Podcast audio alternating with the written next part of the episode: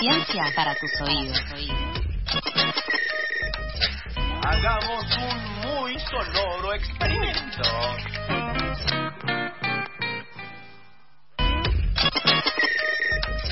Y como todos los martes, nosotros les traemos enseñanza, conocimiento, para que ustedes puedan nutrir sus mentes y sean... Nosotros no.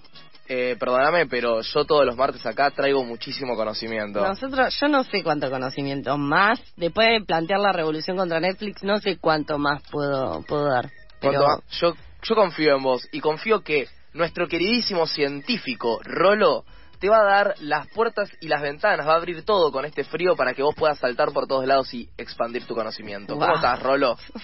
Bien, sí, siempre hay un poquito más de espacio para, para más conocimiento. No voy a abrir puertas y ventanas porque hoy en la oficina tengo una sobrina por acá. la dando escu- escuché eh, una, una pequeñi- pequeñita Va va a salir cada tanto una, una niña que me hace gestos desde allá atrás. desde allá atrás. Mandamos un saludo a la sobrina. 8.50 ya está re despierta, olvídate. Pim, pim, pim, Sí, pim, pim. me despertó antes, antes de lo que quisiera. Esa nena tiene que ir al colegio igual. No, no Pero quiero ser no, mala chiquita, onda. está en vacaciones. Está en Sí, hoy, hoy se hizo, hoy hizo la rata. Bien, espectacular. Bueno, entonces hoy es ciencia con niñes eh, dando Hoy vueltas. hizo con niña, exactamente. Hermoso. Rolo, eh, hola, te vine a visitar. Me encanta, me encanta. Te extrañaba. Y sí, la verdad, yo también. Eh, ¿Qué onda hoy? ¿Qué traes? Bien, hoy vamos a seguir eh, investigando, ¿no? Intentando responder un poco a la pregunta de cómo era el paisaje originario de la ciudad de Buenos Aires, ¿sí? La semana pasada hablamos un poco de la Reserva Costanera Sur, ¿no? Ujú. Para nosotros, digamos, es uno de los espacios verdes más importantes de la ciudad, pero ni siquiera ahí tenemos restos o vestigios de lo que era la Buenos Aires original, ¿sí? De eso no queda nada. Lo que se ve, digamos, son espacios renaturalizados, ¿no? Donde hay especies nativas, especies exóticas que vuelven a ocupar el lugar. Ahora, responder esa pregunta de cómo era Buenos Aires viene siendo un poco difícil, eh, básicamente por esto de que no quedan vestigios, para lo cual, para la columna de hoy, hablamos con Fabio Márquez. Sí, Fabio Márquez es licenciado en diseño del paisaje, docente en varias universidades y el actual director de eh, la Comisión de Participación Social de la CUMAR, ¿sí? la Autoridad de Cuenca Matanza Riachuelo. Pero yo a Fabio lo conozco no así, sino por sus redes sociales, sí, tanto Twitter como Instagram, donde aparece como arroba paisajeante.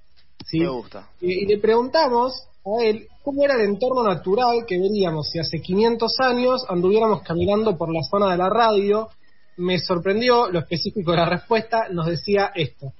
Si hace 500 años, antes de la llegada de los españoles, camináramos por donde está Radio de la Tribu, veríamos que por la calle Río de Janeiro surca un gran zanjón que viene desde cerca de Rivadavia y que se va dirigiendo, después transformándose en vera hacia el arroyo Maldonado.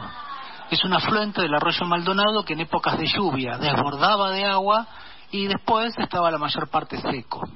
En este espacio se veían árboles, arbustos, herbáceas, ya que este territorio no era, como algunas personas imaginan, eh, esa estepa pampeana de gramíneas, de pastos. No, en el territorio accidentado donde hoy está la ciudad de Buenos Aires había muchos zanjones que derivaban en arroyos, accidentes topográficos y con muchas leñosas, árboles, arbustos y también herbáceas, lo que generaba un espacio de biodiversidad muy interesante con muchas especies de fauna también. Y el Parque Centenario era un espacio alto con una leve pendiente hacia este zanjón de Río de Janeiro que las aguas iban hasta el Maldonado y del Maldonado al Río de la Plata. Por eso ¿no? Río de Janeiro, ¿no? Es tremendo. Es tremendo, o sea, yo pensé que me iba a decir, bueno, está el Maldonado, en la ciudad. No, no, me dice, acá a dos cuadras de la tribu pasa esto. Claro, Eh, hermoso. No sabía que el, el Parque Centenario era alto. No, yo no sabía, digamos, básicamente, te insisto, más allá de que pasaba el Maldonado por abajo de Juan B. Justo, lo demás ni me lo imaginaba. Porque con todos los edificios no te das cuenta. No, Eh, claro. Entonces, digamos, básicamente la conclusión es que toda la zona es mucho más verde de lo que pensábamos en un principio, ¿no? No es solamente una llanura, sino que, como dice, está llena de accidentes, de arroyos, de zanjones, de desniveles. Eh, pero bueno, básicamente de ese verde no queda nada. Y acá cuento una anécdota veloz, es que cuando viajo en tren, a mí me pasa mucho, me gusta mucho mirar por la ventanilla el espacio verde que queda entre los edificios y las vías. Sí, y es como, el, de alguna manera, es como los últimos pedazos salvajes eh, dentro de la ciudad, lo poco que nos, que, que nos queda, ¿no? Eh, y tiene sentido, digamos, es interesante decirlo, porque Fabio, además, eh, fue el primer coordinador de la mesa de trabajo y consenso del Parque de la Estación. ¿sí? El Mm. inicio de su gestación es un parque muy lindo, los que no le conocen, está en Gallo y Díaz Vélez, ¿sí? y tiene una historia, eh, ya estuvimos hablando un poco la semana pasada de este tipo de, propuestas, pero tiene una historia de lucha muy interesante de los vecinos por ese espacio, ¿no? Sabemos que son lugares, son, ter- son terrenos donde la especulación inmobiliaria es muy grande, ¿sí? y la ciudad se resiste a ese tipo de proyectos. Sin embargo, la ciudad, digamos, vende, promociona mucho lo que es el concepto de ciudad verde, y le preguntamos a Fabio qué opinaba de esto y nos decía esto. Más marketing negativo o lo que se conoce en término en inglés de greenwashing, como lavados de cara verde, pero que sustancialmente no son las mejoras ambientales que requiere la ciudad en términos contemporáneos. ¿Qué es esto? La necesaria y urgente ampliación de espacios verdes públicos, porque la ciudad de Buenos Aires es la segunda con el más bajo promedio de metros cuadrados de espacio verde por habitante de Latinoamérica. Segundo, tiene una muy mala distribución.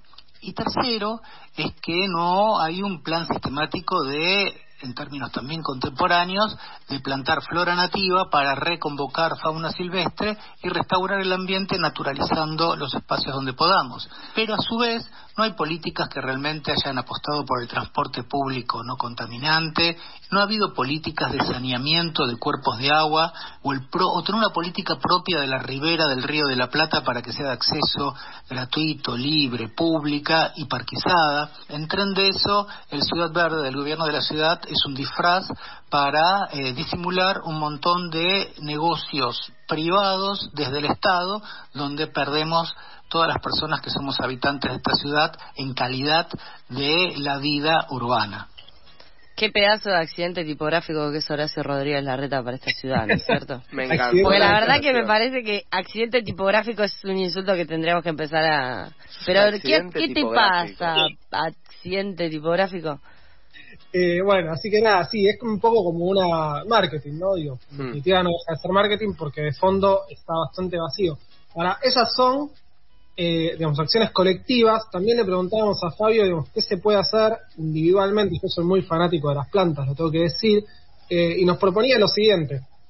En la ciudad de Buenos Aires podemos desarrollar pequeñas acciones que concatenadas van generando lógicas ecosistémicas, naturalizando la ciudad y propiciando la reinserción de biodiversidad. ¿Cómo? Poniendo plantas nativas en las macetas de los balcones, en las terrazas, en los jardines de fondo, en los jardines de frente. Además, exigir del gobierno de la ciudad y las comunas que se planten en las veredas árboles nativos, que en los espacios verdes se vaya revegetando con flora nativa, que es toda la flora que convoca la fauna silvestre. Fauna silvestre, que especialmente las que son especies aladas, como mariposas y aves circulan como corredores ecológicos por estos espacios públicos y privados, diseminando esa naturaleza a partir de los frutos que comen, las flores que polinizan, y eso mejora la calidad del hábitat, porque toda esta flora no requiere de productos químicos para mantenerla, no requiere de subsidios forzados como tienen las plantas exóticas, y además nos embellecen el paisaje. Bueno, nada, ahí un poquitito de esperanza, ¿no? Porque después de venir de otras dos columnas donde, Sí. donde parece que todo es gris, eh, lo es, pero bueno, por lo menos hay algo que podemos hacer nosotros desde, desde nuestro lugar, ¿no? Eh, así que ya saben, nada, plantita, A googlear cuál es una planta nativa, ¿no es cierto? Exacto. La lista de las plantas nativas. cuáles hay, que hay bastantes y son muy lindas, la verdad. Qué genial, Rolo, la verdad, esto que nos has traído. Yo ahora Siempre, quiero ir es a espectacular. toda la, la ciudad. Ahora tengo ganas de sumar a mi mini inver- invernadero 400 plantitas nativas. Eh, yo, chocho, digamos, es lo, es lo que buscaba. Eh, también les recomiendo si les gustó, porque la verdad que son muy, muy buenas eh, las redes de Fabio, ¿sí? arroba paisajeante en Twitter y en Instagram. Sube cosas no solo de ambiente, sino también de patrimonio urbano. Eh, que la verdad que es, es, es muy interesante. Te hacen querer un poquitito más a la ciudad de Buenos Aires. Bien. Excelente. Y siempre que sea querer a la ciudad de Buenos Aires, yo me anoto en la lista. Gracias, Rolo. Te mandamos un abrazo enorme.